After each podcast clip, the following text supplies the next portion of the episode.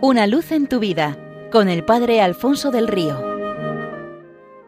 Un cordial saludo para todos los oyentes de Radio María desde el Seminario Diocesano de Getafe. Cuentan de un hombre bueno y creyente que tenía una estupenda familia que cuando nació el último de sus hijos, éste se presentó con una importante discapacidad y desde ese momento había crecido en el corazón del hombre una rabia profunda e incontrolable. No lo comprendía, escondía a su hijo, pero no su amargura, que era patente a todos. Un día le dijeron que Dios se encontraba en una montaña cercana pero inaccesible. Decidió subir a la cumbre para hablar con él y pedirle explicaciones. Hablaba con Dios exponiendo su queja y su dolor a cada paso, no descansaba ni un segundo en el ascenso. Según se iba aproximando la cita, su corazón latía con mayor fuerza, experimentaba un temor sagrado. Cuando coronó la cima de la montaña, se encontró con una sencilla cabaña. En gran indecisión se atrevió a entrar y una vez dentro vio que el habitante de aquel sitio no era Dios, tal vez fuera un ángel o algún criado. No está aquí, dijo el personaje añadiendo, lo encontrarás en el valle en brazos de una mujer. Nuestro hombre inició el momento el descenso, el camino fue lento y penoso, el cansancio y la desilusión hacían que sus pasos fueran cada vez más vacilantes, el corazón le estaba a punto de estallar por la ansiedad de encontrar a Dios y pedirle explicaciones. En más de una ocasión cayó rodando lastimándose, y llegado al valle, con la mirada nublosa por el agotamiento, vio una casa, se dirigió a ella, abrió la puerta y se encontró frente a su esposa que sostenía en brazos a su hijo menor. Una llama cálida y palpitante se encendió en su corazón y entonces lo comprendió todo. Se arrodilló largo rato ante ellos, en actitud adorante, sin dejar de llorar. Jesús estaba en el rostro sufriente de su hijo pequeño, y tal y como el propio Cristo había dejado dicho en el Evangelio, todo lo que hagáis a uno de estos mis hermanos más pequeños, conmigo mismo lo hicisteis. Ni que decir tiene que desde aquel día nuestro hombre cambió por completo. La vida le dio un vuelco al contemplar de aquella manera el rostro de Dios en la pobreza de su hijo. Él también se convirtió en un reflejo de la ternura de Dios tanto para con el chaval como para con el resto de la familia y el pueblo entero. Y es que al contemplar el rostro de Dios hace que su resplandor se nos contagie y que una carne débil y pecadora como la nuestra puede irradiar el resplandor de la gloria de Dios en el mundo.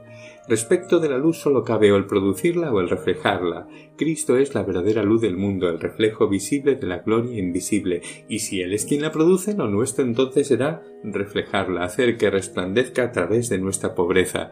Para eso Dios nos ha creado por amor y por amor nos llama. Nos propone emplear toda nuestra vida en ser reflejo de su misericordia para el mundo, llevando a los hombres el rostro de su ternura. ¿Puede haber una propuesta más atrayente y planificadora que esta?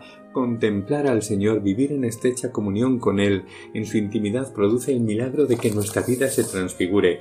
Y no suceda como decían las abuelas, dime con quién andas y te diré quién eres.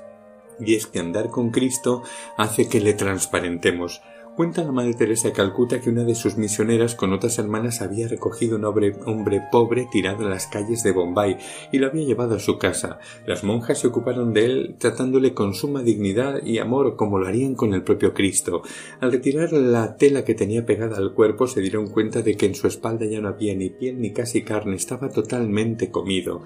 Lo lavaron con extremo cuidado y reverencia y al terminar la religiosa decía a la Madre Teresa que nunca había visto tanta alegría como la que contemplaba en el rostro de aquel hombre a pesar de sus dolores. Y la madre le preguntó ¿Y tú qué sentiste al quitar los gusanos de su cuerpo? Ella respondió Nunca como entonces había experimentado la presencia de Cristo tan cercana, nunca hasta entonces había entendido aquella palabra suya estuve enfermo, aquello lo hicisteis conmigo. Su rostro, el de Cristo, resplandecía en aquel hombre.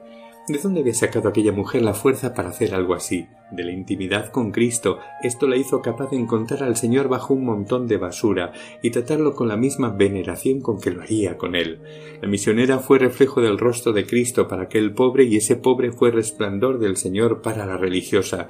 Esto es dejar a Cristo transfigurarnos, vivir con Él para que nuestra pequeñez le irradie. Lo pedimos para todos los cristianos, particularmente para los que participan en estos días en la Jornada Mundial de la Juventud, que regresen a casa resplandecientes de Dios, que le encuentren en todo y en todos, y que sean transparencia de su rostro para un mundo que busca a Dios aun sin saberlo, sin reconocerlo.